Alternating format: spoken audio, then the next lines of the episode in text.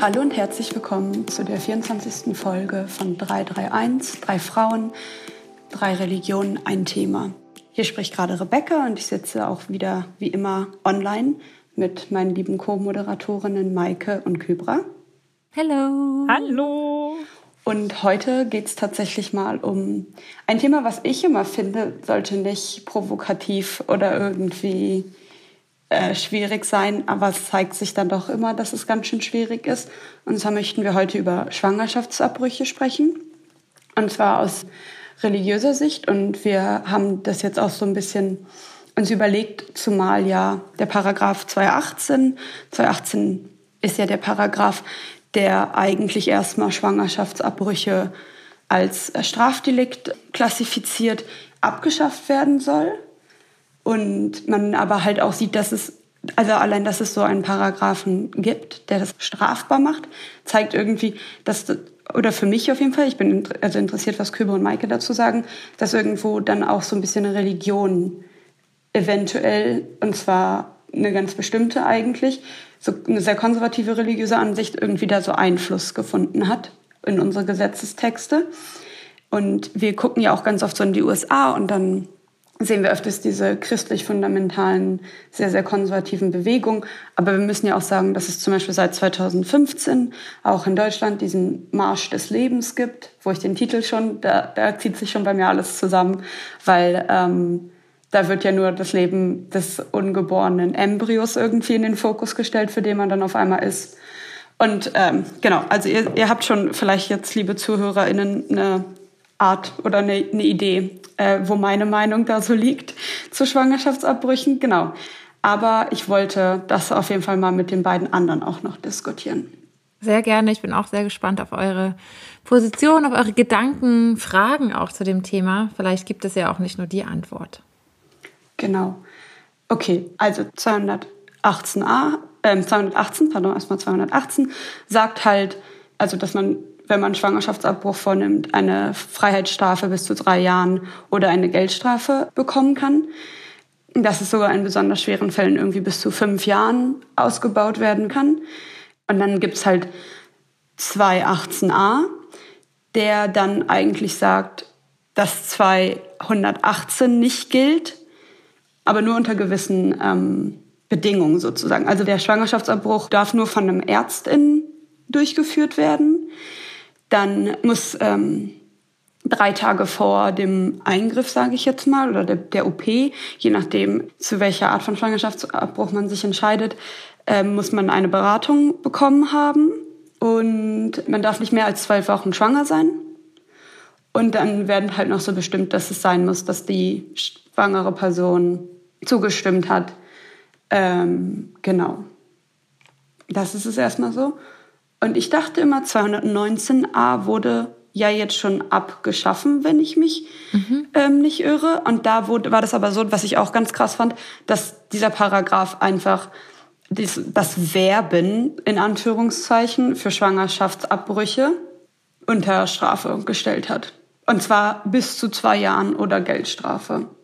Und ich glaube, dass dieser Paragraph 219a derjenige ist, der auch in den letzten Jahren vor allem in den Medien und in der Presse und auch in der Fernsehlandschaft präsent war. Also es wurde da ja ganz hitzig debattiert und auch diskutiert über 219a. Darf man werben oder nicht? Und ich glaube, es ist gerade so bekannt geworden, weil eine Ärztin ähm, in Deutschland auf ihrer Website über Schwangerschaftsabbrüche informiert hat, beziehungsweise dass sie diese vornimmt und die wurde verurteilt. Die wurde, glaube ich, angezeigt und dann auch zu einer Geldstrafe verurteilt und ich glaube mit ihr auch noch weitere Ärztinnen. Und ähm, das hat eine mediale Aufmerksamkeit bekommen und deswegen wurde da sehr viel drüber diskutiert und debattiert. Und ich glaube, das jetzt eine der ersten Amtshandlung in Anführungsstrichen der neuen Bundesregierung, dass sie ihre Forderungen, die sie bei der Diskussion schon immer mit eingebracht haben, nun umgesetzt haben. Und ich freue mich auf jeden Fall, ähm, dass dieser Paragraph gestrichen wurde. Ich glaube nicht, dass dafür Werbung gemacht wird oder wurde. Ich glaube nicht, dass irgendwo ein Plakat hängen würde, hey, kostengünstige, super tolle Abtreibung finden Sie hier und dort. Darum ging es nie, sondern es ging ja gerade den Menschen, die sich dafür eingesetzt haben, dass dieser Paragraph abgeschafft wird, vor allem darum, dass informiert wird, weil es kaum seriöse ähm, Informationen darüber gegeben hat, wo und wie man Schwangerschaftsabbrüche vornehmen kann. Und ein Wikipedia-Artikel reicht dazu natürlich nicht, sondern ich will ja auch wissen, bei welcher Ärztin, bei welchem, in welchem Ärztehaus oder Krankenhaus ist das denn möglich und vielleicht auch mit welchen Methoden. Und ich glaube, es ist ein erster Schritt, die Grundlage überhaupt, um, um auch darüber zu, äh, darüber zu sprechen und nachzudenken und auch zu einer Entscheidung zu kommen, wenn man Informationen hat. Deswegen begrüße ich diesen Beschluss der Abschaffung des Paragraph 219. Ah, aber wir wollen heute ja auch über 218 sprechen. Und der Name ist mir gerade wieder eingefallen. Das ist nämlich die Ärztin Christina Hähnel. Und die ist ähm, vor allem mit ihrem Fall in den Medien sehr bekannt geworden und hat sich ja viel dafür eingesetzt und eine große, ähm, viele Menschen erreicht auch mit dem Thema. Genau, bevor wir anfangen, weil wir eigentlich ja wirklich auch ein anderes Thema haben. Es tut mir leid, dass wir gerade so ein bisschen hier alle palabern, aber ich glaube, es ist super wichtig, um so eine Vorstellung davon zu haben. Und zwar finde ich es so krass, dass der Paragraph das Verb werben benutzt, was Maika auch hier gerade schon so angesprochen hat. Weil mir ist das auch aufgefallen, ich habe so eine Umfrage auf Instagram gemacht und manche Leute, die halt eher so Abtreibung, Abtreibung oder Schwangerschaftsabbrüchen, darüber können wir auch nochmal gleich reden eventuell, über diese zwei Begriffe, aber das müssen wir nicht, ähm, so kritisch gegenüberstanden oder das eigentlich irgendwie nicht so mit sich selber vereinbaren konnten, dass sie dann so wütend geworden sind und der Meinung waren, halt das Recht abzutreiben ist irgendwie gleichzusetzen mit dem Zwang abzutreiben. Aber halt nur, weil ich irgendwie die Möglichkeit habe, meine Weisheitszähne ziehen zu lassen, heißt das nicht, dass ich muss. Also so, und ich verstehe nicht, warum auf einmal, wenn es dann um den, oder ich, ich verstehe schon, aber ich finde es einfach ein bisschen ähm, schwierig, dass es dann auf einmal, sobald es um den Körper der Frau geht, dann da auf einmal so getan wird, als wäre das nicht ein hauptsächlich auch oder primär ein, ein medizinischer Einsatz. So, ja. aber jetzt haben Maike und ich ganz viel gequatscht und deswegen geht die erste Frage jetzt mal einfach so an Kybra. so, Kybra, lassen sich Abtreibung und Religion oder beziehungsweise im Islam denn überhaupt vereinbaren? Ist es nicht verboten? Verbieten nicht eigentlich alle Religionen Abtreibung? Also ich kann ganz konkret sagen, es gibt kein absolutes Abtreibungsverbot. Ähm, natürlich wird jetzt im Laufe des Gespräches äh, nochmal ersichtlich, äh, welche Ausnahmen es gibt und wo und wann und wie. Aber ähm, grundsätzlich gibt es keinen absoluten ähm, Abtreibungsverbot. Und ähm, genau, und was, was halt ganz, ganz wichtig ist, ist natürlich, dass äh, das Erhalten des Lebens natürlich die oberste Priorität hat. Jetzt äh, stellt sich natürlich jetzt im Anschluss die Frage, äh, um wessen Leben spreche ich? Weil da sind jetzt momentan entweder zwei Leben im Fokus oder nur ein halb. Ähm, also wir haben ein bestehendes Leben, was die Mutter anbetrifft, und ein werdendes Leben, was das Embryo anbetrifft. Und da gibt's dann eben quasi Meinungsunterschiede. Ähm, aber ich denke, da kommen wir dann auch äh, im Anschluss nochmal dazu. Auf jeden Fall ähm, kein absolutes Abtreibungsverbot und äh, genau, Schutz des Lebens ist halt auch ein, ein oberstes Priorität, was, glaube ich, jetzt auch in allen Religionen dasteht. Und, und wir schauen jetzt wahrscheinlich nachher nochmal an, in welchem Ausmaß, in welchem Bereich Schutz des Lebens oder ab wann gilt das Leben als Leben. Da werden wir wahrscheinlich nachher nochmal genauer reinschauen. Okay, und Maika, ich glaube, Leute haben ganz viele christliche, konservative Stimmen in ihren Ohren mhm. ganz, ganz fest und vehement sagen, dass Abtreibung verboten ist. Genau, und ich glaube, dass das vor allem die lauten Stimmen sind, auch generell in den Debatten und Diskussionen und auch auf Demonstrationen, dass die gegen, in Anführungsstrichen, Positionen, die sehr lauten ähm, christlichen Stimmen, zum größten Teil ja konservative, aus konservativen äh, Bereichen stammen, aber nicht nur. Also damit möchte ich ähm, ganz zu Anfang sagen, dass in der evangelischen Kirche, unter evangelischen Christinnen, generell unter Christinnen eine große, ähm, ja, eine Bandbreite vielleicht an Haltung und Meinung ähm, zum Thema Abtreibung, Schwangerschaftsabbrüchen herrscht und dass es da nicht nur eine Meinung gibt. Und in der evangelischen Kirche haben wir nicht eine oberste Lehrmeinung, die sagt, was richtig ist, ist und wonach äh, wir uns alle richten, sondern ähm, da gibt es Empfehlungen zum Beispiel vom Rat der äh, EKD. Und der Rat der EKD diskutiert und debattiert über ähm, ja, schwierige Themen Und das, ich würde das Thema Abtreibung und Schwangerschaftsabbrüche auch dazu zählen, beziehungsweise ein Thema, das eine besonders große Herausforderung hat oder unter Herausforderungen steht und ähm, dass da vielleicht nicht immer alle Fragen geklärt werden können. Und der Rat der EKD diskutiert sehr lange ähm, und sehr intensiv und gründlich über Themen und kommt beim Thema Schwangerschaftsabbrüche nicht zu einer Haltung, sondern ähm, sagt ganz klar, es hängt eigentlich an der Frage, wann beginnt das menschliche Leben. Und ich würde sagen, dass man das vielleicht gar nicht wirklich festmachen kann. Ich bin da der Meinung und habe da die Haltung, dass das ein Prozess ist der Menschwerdung und dass man nicht einen Tag oder einen genauen Zeitpunkt festmachen kann, jetzt ist es ein Mensch. Ich glaube, dass man muss das Gesamte sehen, es ist ein Prozess. Und ich glaube, dass das ein Blickwinkel wäre, um vielleicht auch eine, diese hitzige Diskussion ähm, in eine produktive zu lenken. Lass uns doch mal darauf schauen, was wäre denn, wenn wir das so betrachten und nicht sagen, mit der Verschmelzung von Samen und Eizelle beginnt das menschliche Leben, sondern wenn wir das als einen Prozess betrachten, zu welchen Erkenntnissen ähm, kommen wir denn vielleicht dann? Ja, ich glaube, das funktioniert sehr gut ähm, in einem evangelischen Glauben, wo es kein richtiges Religionsgesetz gibt. Bei Kybra und mir haben wir eine Gesetzestradition eher und ich weiß gar nicht, wie es im Katholizismus aussieht und die katholische Sicht will ich auch gar nicht heute besprechen, weil wir einfach hier keinen KatholikInnen haben.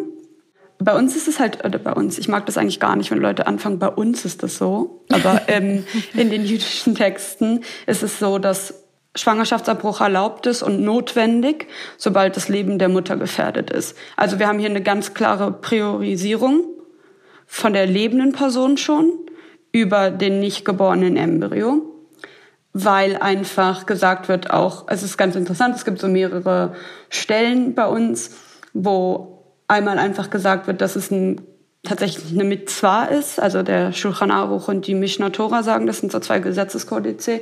Es ist eine Mitzwa, kein Mitleid zu haben mit dem Rodef der Mutter. Und der Rodef ist sozusagen der Verfolger. Und damit wird der Embryo gemeint, der das Leben der Mutter verfolgt. Und deswegen, sobald Komplikationen auftreten und eine schwangere Frau halt nicht oder schwangere Person nicht gebären kann, ähm, ist es erlaubt, den Fötus im Mutterleib abzutreiben. Und wir erlauben sowohl physische Abtreibung, also sowas wie Ausschaben zum Beispiel, mhm. wie auch medikamentöse. Und es ist, dann wird halt nur noch gestritten, ab wie viel Teil des Embryo, äh, des Kindes ja dann in dem Fall, wenn bei der Geburt, wie viel schon sichtbar sein muss, damit wir nicht mehr abtreiben dürfen. Und es gibt irgendwie so Leute, die sagen, der Kopf muss sichtbar sein, und dann gibt es Leute irgendwie, die sagen, wenn schon ein Körperteil, also auch wenn der Arm irgendwie nur sichtbar wäre, dann dürfte man das nicht mehr. Genau, also bis wann dürfte man denn im Islam Schwangerschaftsabbrüche vornehmen? Und vor allen Dingen meintest du unter welchen Prämissen, Kübra? Das würde mich jetzt mhm. interessieren.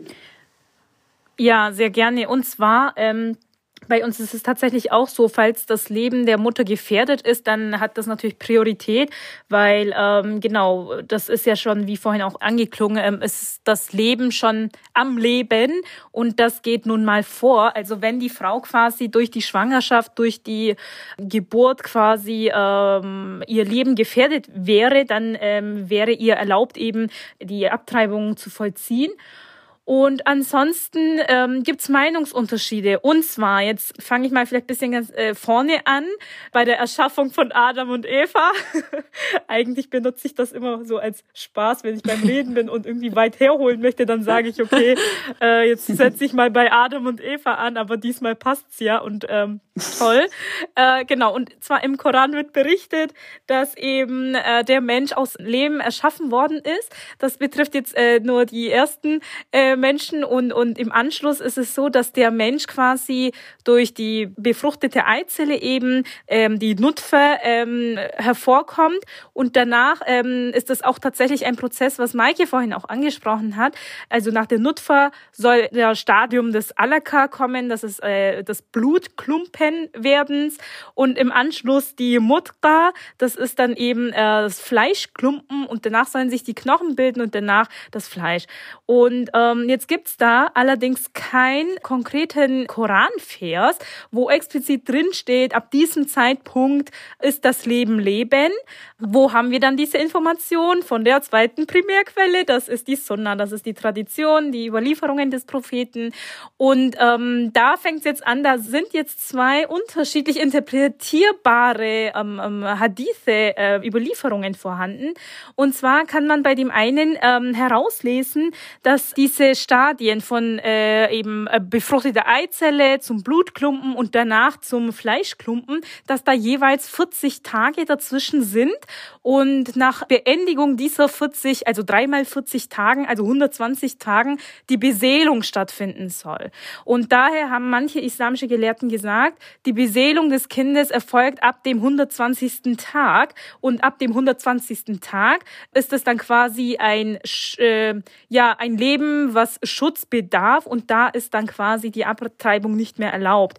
Manche haben das allerdings so verstanden, dass es nicht ähm, 40 mal 40 mal 40, sondern mit 40 schon, also mit äh, den 40 Tagen schon quasi anfängt diese Beseelung und ähm, haben eben gesagt, nee, nicht ähm, bis zum 120. Tag warten, sondern es tritt schon bei dem äh, 40. Tag an. Jetzt gibt's noch mal eine zweite Überlieferung und da taucht die Zahl 42 auf. Und genau da haben sich eben islamische Gelehrten gesagt, okay, an diesem 42. Tag äh, muss dann anscheinend was Wichtiges passiert sein. Ähm, und das womöglich die Beseelung, so dass sie eben zu dem Entschluss gekommen sind und gesagt haben, ab dem 42. Tag findet die Beseelung statt. So, jetzt habe ich drei äh, Tage. 40, 42 und 120. Tag. Ich äh, weiß es natürlich auch nicht ganz genau, wann die Beseelung direkt äh, stattfindet, ähm, kann man wahrscheinlich auch so schlecht sagen. Aber wir haben halt eben diese drei Überlieferungen da gibt's dann deswegen auch die Meinungsunterschiedheit da, ähm, darin. Ähm, was ich aber jetzt einfach konkret sagen kann, ist, eben wenn die Mutter, wenn das Leben der Mutter gefährdet ist, dann ist der Schwangerschaftsabbruch erlaubt. Oder eben vor diesen, setzen wir jetzt mal bei den 40 Tagen, bei dem Minimum an, ähm, vor den 40 Tagen quasi erlaubt, die Abtreibung zu vollziehen. Genau. Wir haben keine Gesetzestexte und auch keine Stellen in der Bibel, die ähm, sich zu dem Thema äußern. Soweit ich weiß, Rebecca meldet sich aber schon so halb. Gibt es was im Ersten Testament, was ich äh, nicht, was ich übersehen habe? Es gibt was, worauf wir uns beziehen, dass es mhm. erlaubt ist, aber es benutzt nicht das Wort Schwangerschaftsabbruch. Aber red mhm. erst mal weiter und dann komme ich darauf zu. Mhm. Also genau, es gibt äh, meiner meiner Erfahrung nach, meines Wissens nach, korrigiert uns bitte immer, wenn ihr andere Quellen habt, äh, da draußen, ihr ZuhörerInnen, keine Stelle, die sich explizit zu Schwangerschaftsabbrüchen äußert. Und ähm, wie ich auch schon eben angedeutet hatte, bei uns, da sag ich es auch Rebecca, gibt es keine äh, Lehrmeinung, keine oberste, kein oberstes Dogma, kein Gesetzestext, nach dem wir uns halten müssen. Der evangelische Glaube ist sehr auf die Freiheit ausgerichtet, und zwar die Freiheit des Glaubens. Und ich bin deswegen ein bisschen irritiert, warum die ähm, christliche der christliche Glaube und auch die Kirche so einen großen Einfluss auch auf das Grundgesetz in Deutschland ha hatten, aber die Freiheit des Glaubens beim Thema Schwangerschaftsabbrüche keine Rolle gespielt hat, interessanterweise. Also ich verstehe, also eigentlich ist das ja voll die, die, äh, der Unterschied, voll des äh, Disharmonie oder wie kann man das vielleicht nennen. Ähm, denn da wird ja eigentlich schwangeren Menschen eine Freiheit vollkommen abgesprochen, mhm. dadurch, dass das überhaupt so starr und so fest geregelt ist. Und ähm, immer wenn es um ethische Themen geht, um herausfordernde Themen, dann betont der evangelische Glaube immer, am Ende entscheidet der erwachsene einzelne Mensch in Beziehung zu Gott und in Beziehung zu sich selbst und zur Gesellschaft. Und da kann man sich in manchen Grenzsituationen auch auf sein Gewissen berufen und sagen, es geht nicht anders, ich muss mich jetzt so und so entscheiden aus den und den Gründen. Also es wird dann, ähm, es wird vorausgesetzt, dass der erwachsene gläubige Mensch in der Lage ist, eigene Entscheidungen auch in schwierigen Situationen für sich vor der Gesellschaft, vor Gott um, und sich selbst zu treffen. Und ich, deswegen bin ich irritiert, dass das beim Thema Schwangerschaftsabbrüche im Grundgesetz anscheinend keine Rolle spielt. Ähm, ich würde aber auf jeden Fall immer sagen, dass, ähm, dass es wenn wir vielleicht auch so leicht in Anführungsstrichen jetzt gerade darüber reden, dass nicht immer ein leichtes Thema ist, sondern dass, dass, dass niemand leichtfertig Schwangerschaftsabbrüche vornimmt, aber dass es, glaube ich, wichtig ist, ähm, einfach mal die Position und Haltung der unterschiedlichen Religionen auch zu dem Thema zu kennen. Deswegen äh, machen wir das heute auch. Und genau, wie gesagt, in der Bibel gibt es keine keine Hinweise, ähm, glaube ich, explizit dazu. Ähm, aber grundsätzlich, ähm, woher vielleicht diese konservativen Haltungen kommen, auch aus dem Lager Marsch fürs Leben oder LebensschützerInnen, das habt ihr auch gerade schon angesprochen, ja, welches Leben wird denn da eigentlich geschützt, muss man auch zurückfragen können. Ich glaube, es geht so ein bisschen darum, dass ähm, der Gedanke, jeder Mensch, jedes, jeder Mensch ist von Gott geliebt und gewollt. Und ähm, das spielt eine große Rolle im christlichen Glauben, das auch immer wieder ähm, auch anderen Menschen zuzusprechen und auch ähm, ja menschlichem Leben in der Werdung zuzusprechen und den Menschen, die Eltern werden oder schwanger sind, das zuzusprechen. Und oft sind es vielleicht auch gesellschaftliche Bedingungen, die Menschen zu einer Abtreibung führen. Und auch da würde ich sagen, auch da muss angesetzt werden und gesellschaftliche Bedingungen müssen so geändert werden, dass es möglich ist, in dieser Welt ein Kind zu bekommen und kein ähm, und äh, nicht die Punkte ähm, Geld oder Beruf ein beziehen zu müssen, zum Beispiel. Also ich glaube, dass Kinderkriegen auch eine Aufgabe der Gesellschaft ist und nicht immer der einzelnen Person. Und da finde ich eigentlich den Blick in der Bibel dann wieder ganz interessant, weil da wird Familie ja auch anders gedacht, als wir es heute denken. Und das hat ja auch alles eine, hängt ja auch alles miteinander zusammen. Also diese kleinbürgerliche Familie ist ja auch ein Konzept, das es erst seit 200, 300 Jahren oder so gibt und ähm, spielt in der Bibel, in den biblischen Texten noch gar keine Rolle ähm, und ist auch gar nicht christlich und gar nicht urchristlich. Und ähm, ich würde, mich würde interessieren, welche Familienkonzepte es dann bei euch im Judentum und ähm, im Islam gibt. Aber wenn wir in die Bibel blicken, dann, keine Ahnung, wird ja sogar gesagt, ja, du sollst deine Familie verlassen und ganz alleine leben, ohne Familie. Oder es gibt verschiedene familiäre Konzepte, ähm, in denen auch, ähm, in denen nicht nur genetische Menschen zur Familie gehören, also biologisch genetisch verbundene Menschen, sondern auch andere Menschen. Und ich glaube, dass das ein spannender Blick wäre, auch für die Diskussion heute, wer macht, was ist denn eigentlich Mutterschaft, was ist Elternschaft, was ist Familie. Ich glaube, das führt uns auch weiter. Ich weiß gar nicht, wie ich darauf jetzt gekommen bin, von einem zum nächsten. Sorry, ihr guckt mich schon mit großen nein, nein, Augen nein, an. Nein, warum ich dich mit großen Augen angucke, ist, weil du drei Sachen gesagt hast, auf die ich eingehen will und ich okay. die die ganze Zeit in meinem Kopf sage, damit ich das jetzt nicht vergesse. Ja. Und zwar wollte ich sagen, was ich spannend finde, was du gesagt hast, und ich erinnere mich natürlich jetzt gerade nicht an deinen Wortlaut, weil, keine Ahnung, mein Gehirn irgendwie ein Sieb ist, aber dieses, dass der einzelne Mensch und das erwachsene Individuum mündig sein sollte und dass man da dann auch Vertrauen auf die Person hat, dass sie das mit sich, Gott und der Gesellschaft ausmacht, sozusagen, ist, glaube ich, was du so inhaltlich gesagt hast. Mhm. Finde ich so spannend, weil wir dann, für mich, ich kann halt nicht raus aus meiner Haut und ich kann da irgendwie dann nicht anders denken, als es ist interessant, dass wir Frauen so infantilisieren, also so mhm. zu Kindern machen und so zu unmündig erklären, dass dann das Strafgesetzbuch, das steht ja nicht irgendwo, das steht im mhm. Strafgesetzbuch, das dann bestraft. Das, also mhm. gesellschaftlich regt mich das jetzt einfach extrem auf, dass die Frau irgendwie als mh, mm, scheinbar nicht als äh, mündiges Individuum dann da wahrgenommen wird, für mich ja. auf jeden Fall. Ähm, und dann Genau, da hake ich mal ganz kurz ein, weil es ja. geht ja, es geht ja nicht, also mir persönlich, nicht um Recht auf Abtreibung, so wie das Recht, dass, äh, dass ich wählen gehen darf, ähm, sondern es geht um das Recht auf Selbstbestimmung, auf körperliche Selbstbestimmung. Und ähm, ich würde sagen, dass Abtreibung kein Recht ist, sondern dass es manchmal eine Notwendigkeit ist und dass es einhergeht mit dem Recht auf körperliche Selbstbestimmung. Und interessant ist es, dass ja im Strafgesetzbuch davon ausgegangen wird, dass schwangere Menschen anscheinend nicht mehr in der Lage sind, selber zu denken oder verantwortungsbewusst zu denken. Dabei kann doch eigentlich nur die schwangere Person in diesem Moment denken, denn das macht ja was, eine Schwangerschaft. Also es ist eine, resoniert ja. Und für einige mag das vielleicht in, ganz zum Anfang der Schwangerschaft noch ein Gewebe sein, was es aus biologischer Gesicht vielleicht ist, aber für eine andere Person ähm, ist es ähm, ist es schon ein Mensch, da hat sich schon eine emotionale Beziehung aufgebaut. Ich glaube, man kann das gar nicht gesetzlich regeln oder allgemein regeln für alle Menschen, für alle Schwangeren. Ich glaube, dass vor allem die Haltung, die Meinung, die Gefühle, die Situation der Schwangeren da die Rolle spielen sollten. Ja.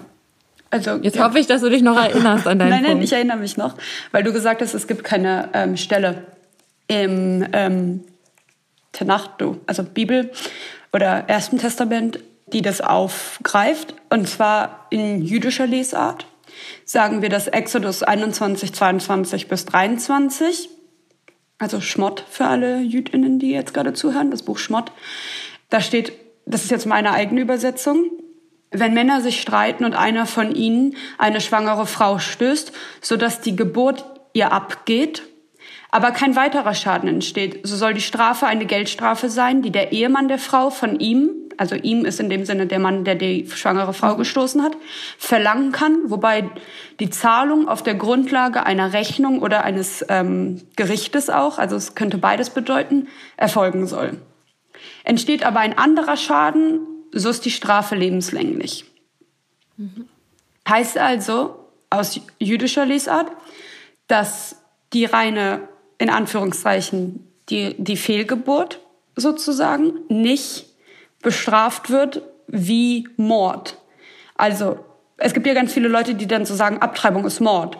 Und aus jüdischer Sicht trifft das halt nicht so richtig zu, weil eben das kein selbstständiger, eigenständiger Mensch ist. Kybra hatte vorhin auch schon so 40 Tage, also das, die Zahl 40 gehabt. Und bei uns steht halt auch tatsächlich, dass in Jevamot, also im, im Talmud steht, bis zum 40. Tag nach der Empfängnis ist der Embryo nur Wasser. Also wie, wie naturwissenschaftlich korrekt das jetzt ist, sei jetzt mal dahingestellt. Aber es zeigt so eine Einstellung, ne? Dass das Embryo, und dann nehme ich auch danach, das habe ich ja, glaube ich, auch schon gesagt, in Sanhedrin, also auch wieder im Talmud, ist es so, dass gesagt wird, naja, der Embryo ist Teil der Mutter, weil er außerhalb der Gebärmutter nicht leben kann. Ja. Und deswegen kann eine Abtreibung auch nicht gegen die Frau oder gegen die schwangere Person entschieden werden, sondern es kann ja immer nur mit der Frau. Also man kann ja nie gegen ja die schwangere Person entscheiden, weil das Kind nicht lebensfähig ist außerhalb des Körpers. Es ist impossible. Ja, genau. Wobei, was ich jetzt auch nochmal irgendwie so premissen will oder irgendwie so sagen will, an, so als Nebensatz ist, dass du, dass wir auch konservative Stimmen im Judentum haben, die wesentlich, wesentlich strikter vorgehen und die dann halt auch zum Beispiel ähm, die Gefährdung der Mutter anders definieren würden, als ich das jetzt definieren würden. Aber Maike hat ja auch gesagt, es gibt keine Dogmen im, im evangelischen und bei uns ist es so, es gibt auch eigentlich keine Dogmen und vor allen Dingen, nur weil es einen Gesetzestext gibt, heißt es, und ich nehmen wir an, ich möchte rabbinische ähm, Input sozusagen haben oder einen Psack heißt es bei uns, also einen, ähm, einen Urteil, dann gehe ich halt zu einem Rabbi oder zu einer Rabbinerin, den oder die ich mir bewusst aussuche,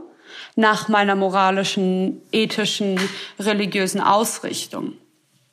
Also, weil ich bin, ich bin gezwungen im Jugend, äh, gezwungen, aber aus klassischer Sicht, sobald ich mir einen Sack abhole von jemandem, sollte ich darauf hören. Aber ich bin mündig allein genug hinzugehen und zu entscheiden, von welchem Gelehrten ähm, ich was ähm, mhm. mir anhöre oder mir irgendwie mich richten lasse sozusagen. Da würde mich jetzt interessieren, wie das ähm, im Islam ist, Kybra. Mhm. Ähm, Psak heißt das, mhm. meintest du, oder? Ja. Das hört sich ja äh, gleich an wie ein Fatwa, ein Rechtsurteil, ähm, was es ja auch bei uns gibt, äh, bei uns. Ähm, und zwar ja auch islamische RechtsgelehrtInnen, die geben ja auch ähm, Fatwas, ähm, Rechtsurteile.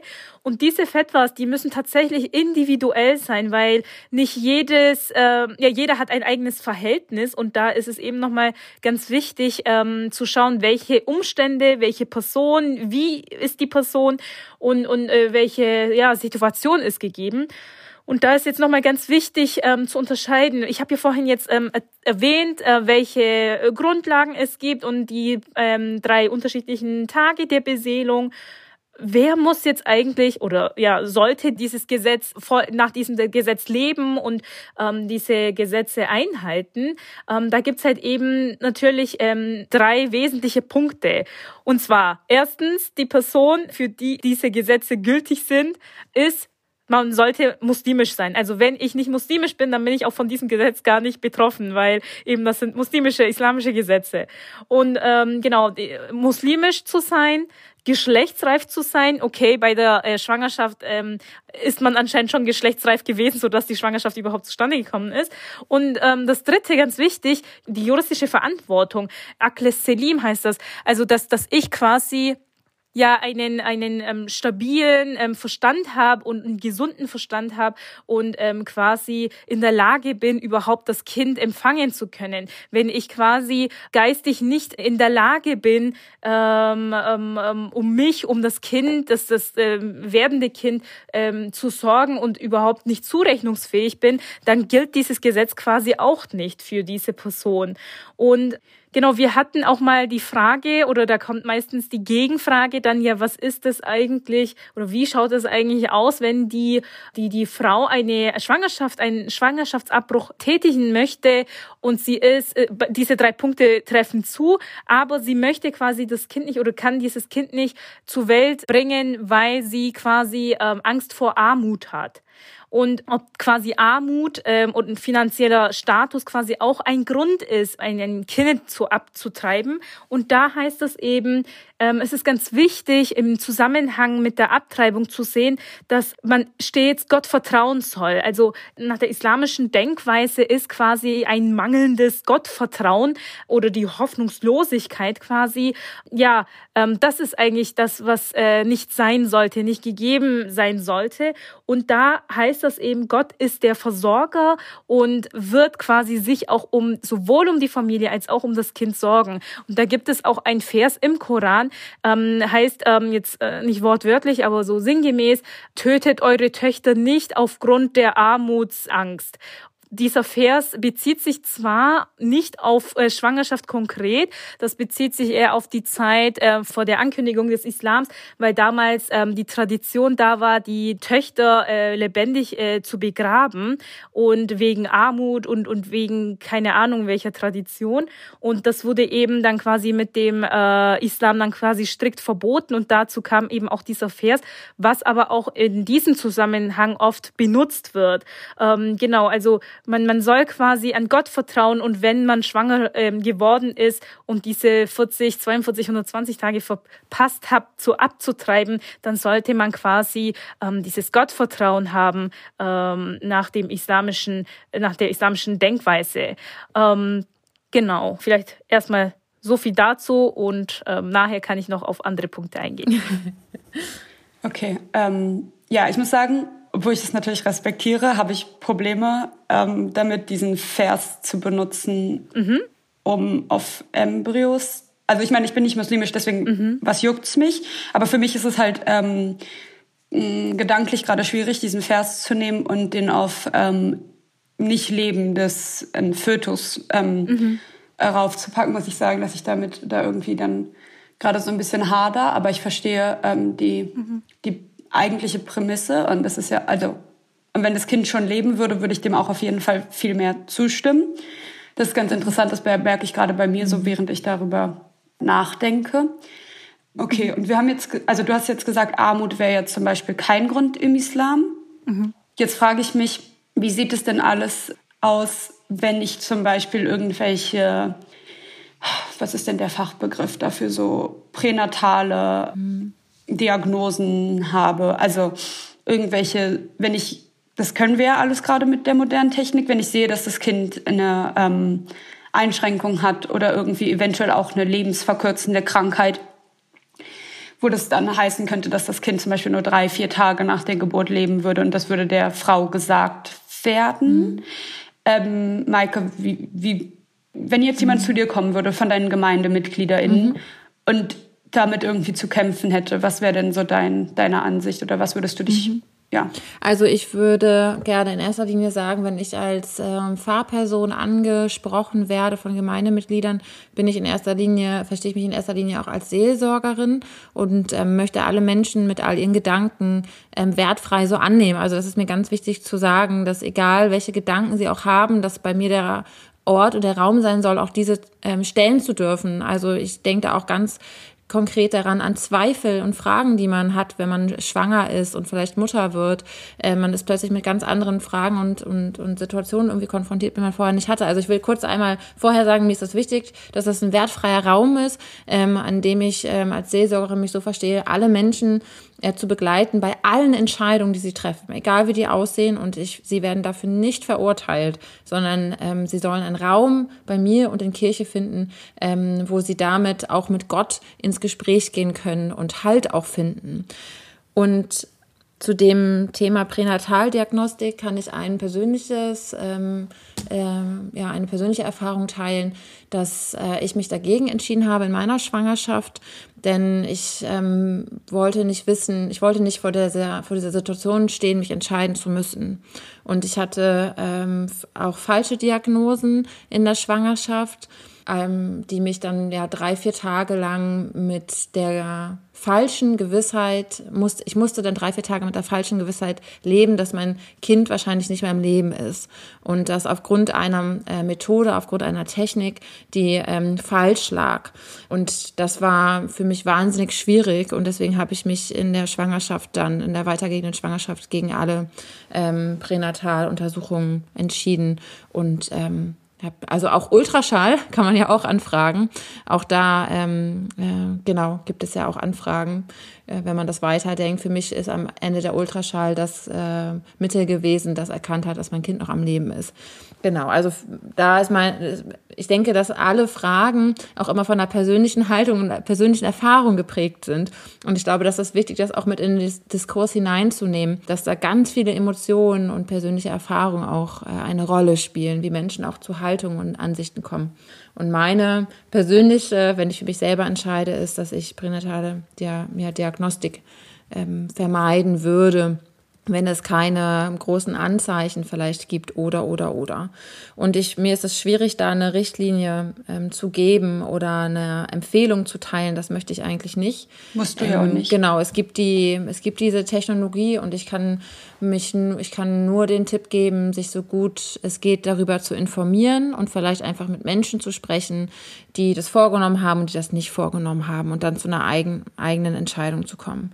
Mein Gedanke ist, den ich dabei habe, natürlich auch, ähm, wohin läuft dann unsere Gesellschaft, wenn man in Anführungsstrichen aussortieren kann? Also warum entscheiden sich Menschen gegen äh, Menschen mit Behinderung zum Beispiel, wenn das festgestellt wird in einer vorgeburtlichen Untersuchung?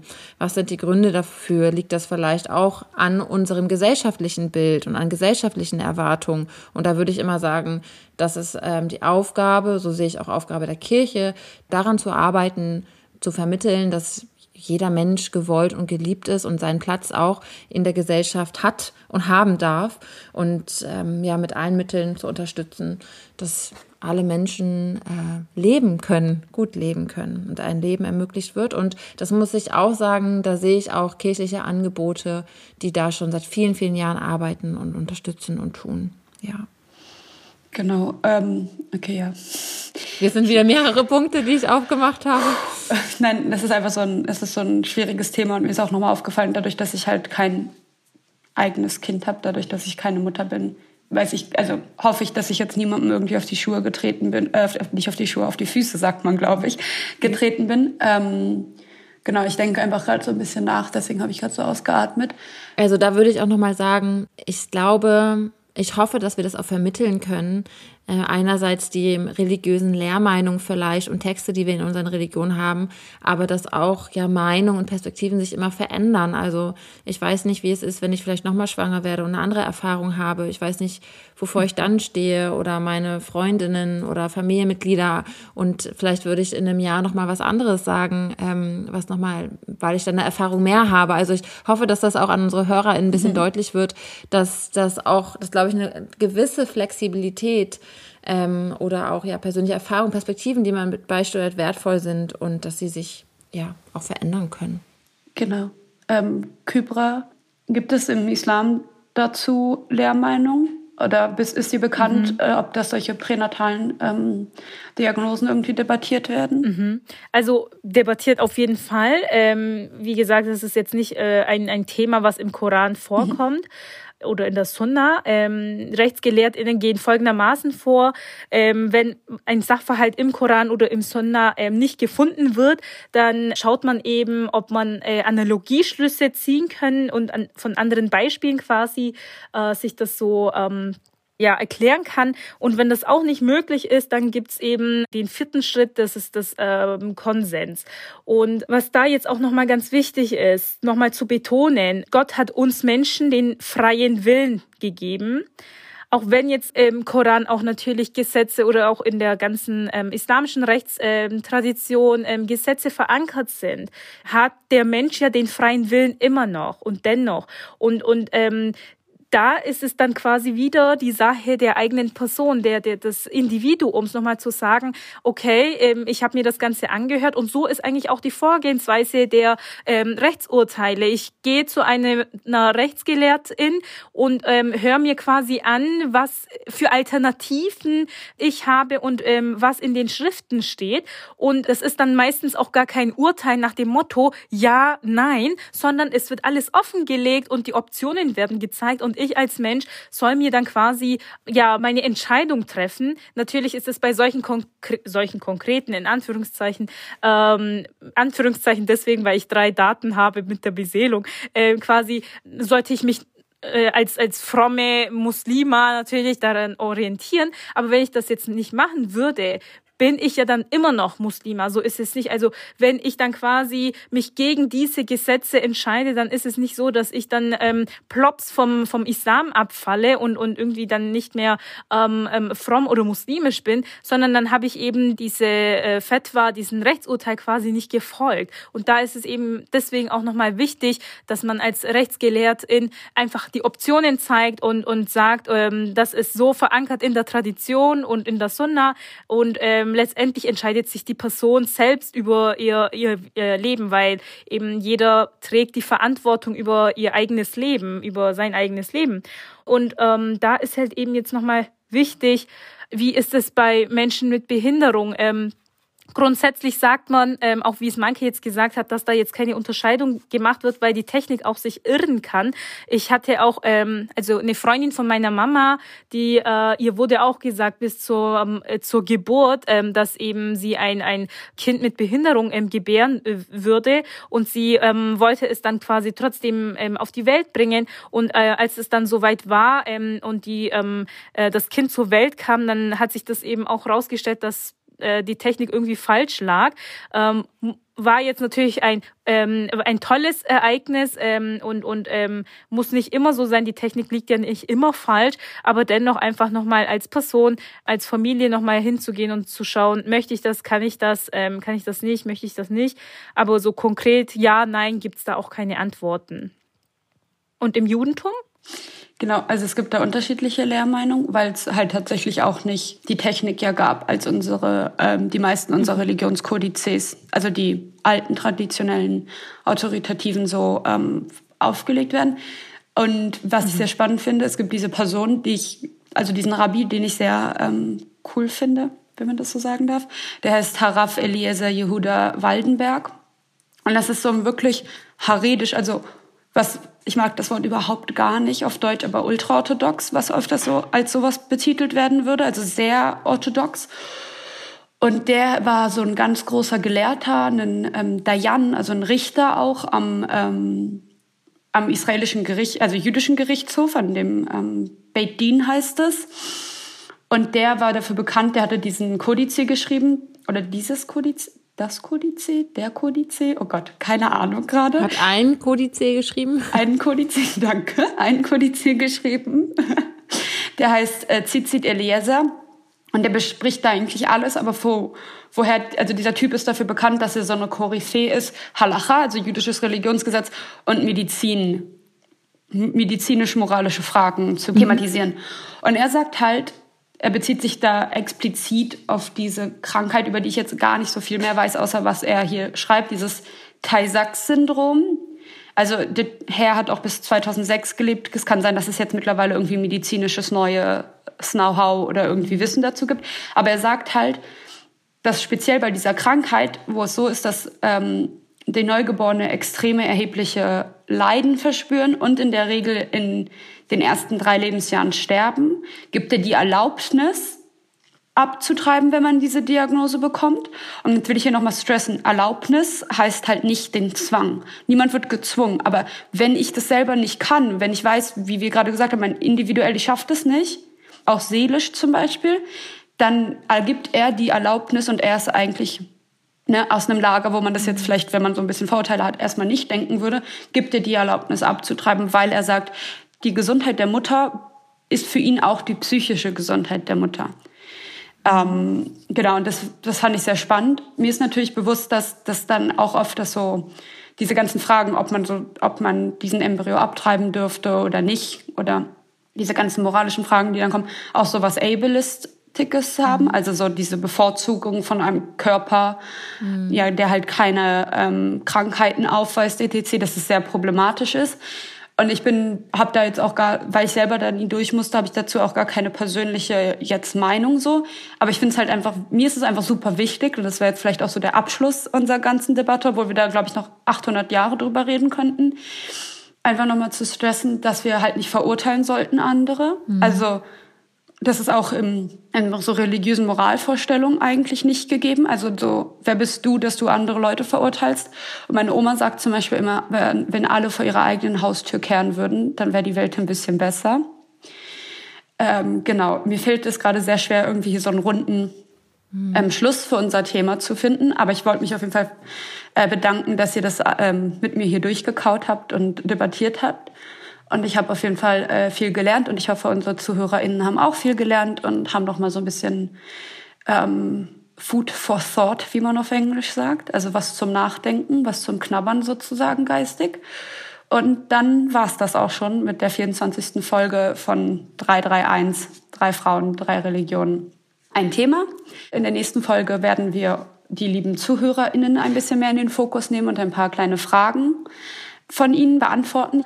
Und soll ich die E-Mail sagen oder möchte, möchte Maike die E-Mail Ich sagen? möchte gerne. Dann. Und würde noch sagen, wenn euch noch was auf dem Herzen liegt, ihr noch was loswerden wollt, dann könnt ihr uns natürlich jederzeit schreiben. Wenn ihr noch Fragen habt oder Ergänzungen zum Thema, dann dürft ihr uns natürlich auch jederzeit schreiben an 331 podcast at house-off-one.org.